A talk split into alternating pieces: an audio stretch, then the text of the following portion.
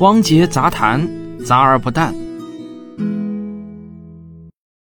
正如大家所知，最近这几年呢，我工作和生活的重心是放在拍科普电影上了。这几年不断有人问我，为什么要花那么多钱，冒着巨大的赔本风险去拍大投入的科普电影呢？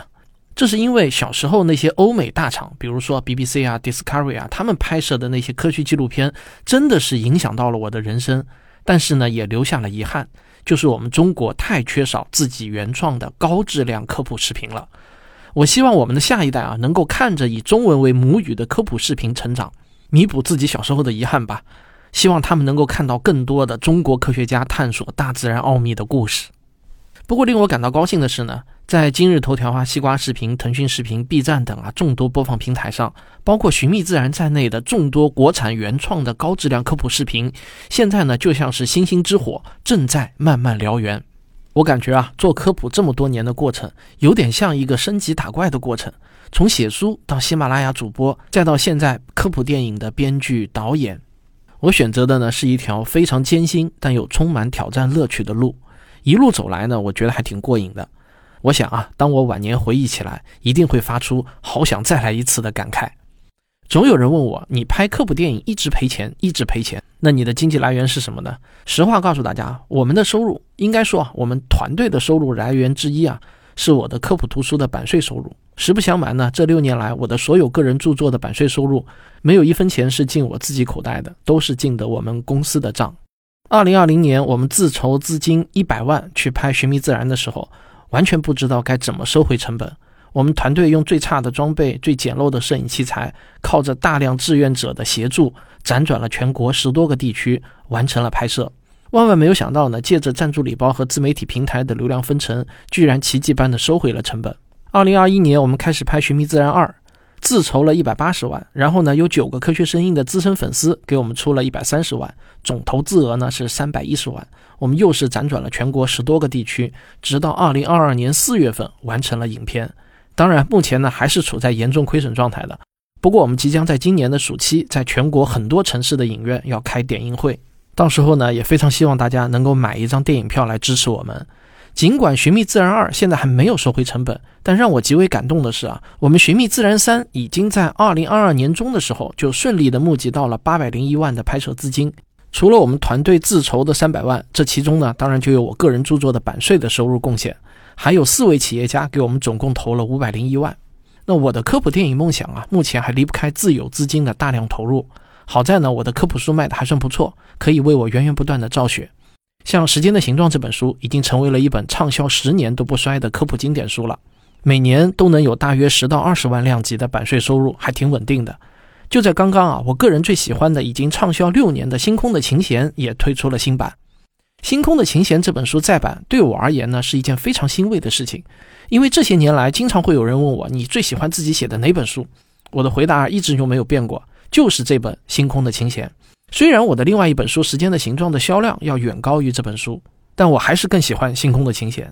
这次再版呢，我把第一版的文字又仔仔细细地过了一遍，将这五年来读者朋友们的指正也都一一修订，并且呢又新增了一万多字的内容，增加了快速射电报一张，使得本书的知识点能够跟上天文学的最新进展。同时呢，还新增了三十多幅插图。这些插图呢，有最新发布的星系照片，也有我们寻寻觅觅很久才找到的原始的手稿。那我之所以对这本书给予了最多的喜爱，是因为这本书有着一个重要的里程碑意义。它是我确立科普创作纲领后的第一本书。那我的科普创作纲领呢，大家应该都知道，就是我节目片头的那句话：比科学故事更重要的是科学精神。《星空的琴弦》这本书的写作思路呢是这样的：通过讲述天文学史上的小故事。来展示科学家们追寻科学真相的思维方式和他们的求证方法，让科学精神呢能够慢慢的注入到读者的头脑中。因为科学家们的做法就是对科学精神的最好注解。我总是说，这世界上没有人能够通晓人类所有的科学知识，也没有人能够永远准确无误地说出各门学科涉及的数字。但是科学精神却是人人都可以掌握的。有了科学精神，我们才能更加理性地认识世界。不轻信，不盲从，提高去伪存真的能力，给自己一双更加明亮的眼睛。好，今天呢，我就想请出我这本书的策划人、资深的编辑高磊老师，从我的第一本书《时间的形状》开始，高老师啊，一直就是我的图书策划人，我们已经合作有十二年了。今天啊，高老师将亲自为我这本书做一个推荐词。好，下面我请出高老师。我们曾经以为地球是独一无二的，直到天文学家得知地球只是绕太阳运行的又一颗行星。后来，我们以为太阳是独一无二的，直到我们得知夜空中无数恒星其实都是太阳。现在我们知道，广袤的银河系也并不是整个宇宙，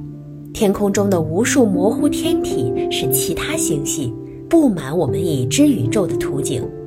而这个穷极人类想象都无法想到边际的宇宙，也可能只是多重宇宙中的一重。而这一切知识的来源都有着不平凡的经历，一代又一代天文学家耗费了毕生心血，才把人类对世界和宇宙的认识提升到了一个又一个新的角度。我们活在浩瀚的宇宙中，漫天飘洒的宇宙尘埃和星河光尘，我们是比这些还要渺小的存在。我们并不知道生活在什么时候就突然改变方向。陷入墨水一般浓稠的黑暗，也许会在某个瞬间被失望拖进深渊，被挫折践踏得体无完肤，被嘲笑、被怨恨、被放弃。但是我们却总是在内心里保留着希望，保留着不甘心放弃的跳动的心。我们依然在大大的绝望里小小的努力着。这种不想放弃的心情，就像无边黑暗里的星辰，闪耀在我们的人生。卡尔萨根有段很著名的话是这样说的：“有人说过，天文学是一门教人谦卑、陶冶情操的学问。恐怕没有比这幅遥远的图像能更好展现人类的愚蠢自负了。对我来说，它强调了我们的责任。人类应该更友好地相处。”共同保护和珍惜这个暗淡蓝点，因为这是我们迄今所知的唯一家园。仰望星空，才知道宇宙的浩瀚，才知道自己的狭隘和渺小。读天文知识，往往对自己的世界观有所更新，让生活和工作中产生的负面情绪能够在广袤的天文中消散。我们的生活不仅仅有六便士，还有头顶的星空。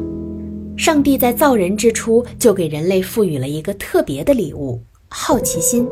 而相信这个奇特的东西也会在你我普通人的心中蠢蠢欲动。如果你翻开了这本书的话，书里记录下来的也是和你我一样好奇的人类如何在好奇心的驱使下，像一个探险家一样，在不断的前行中发现新世界，执着的一步步揭开世间万物的封印。当然，即使是这样神奇的知识，并不能使我们这个月的工资增加千分之一，也不能让我们马上成为所谓的成功人士。它不能给我们现实的、能够立刻兑换的利益。然而，它却能让我们对世界的看法从此改变。它能让我们的大脑保持开放，它能让我们睁开眼睛看宇宙，使我们重新认识所有人对彼此的价值。这个世界如此美妙，飞速膨胀的宇宙，潜在不断延伸的四维时空中的众多星系正急速地飞离彼此，而此刻，我们在亿万分之一的概率中相遇。这个星球就像一粒尘埃，我们都是这个星球中短暂的存在，而在这短暂的存在中，我们有着共同的爱好和目的，这是多么值得珍惜的一件事儿。我们每一个小小星辰都贡献了自己的光，这些光聚在一起就成了绚丽夺目的星河。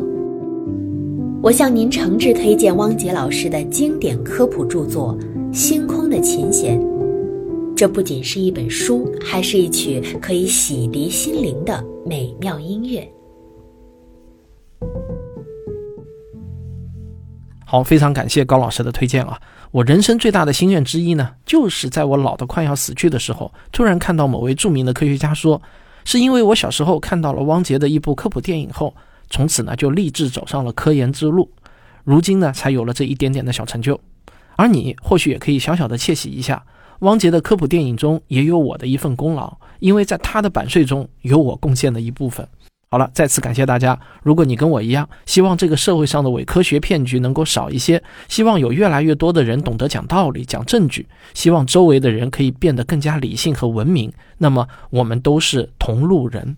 希望我这本书能够让更多的人看到，希望在这个小小的蓝色光点之上，我们能够互相温暖同行。因为我相信，一个人爱上科学，改变的是他自己的人生；而一群人爱上科学，改变的是我们民族的未来。感谢大家。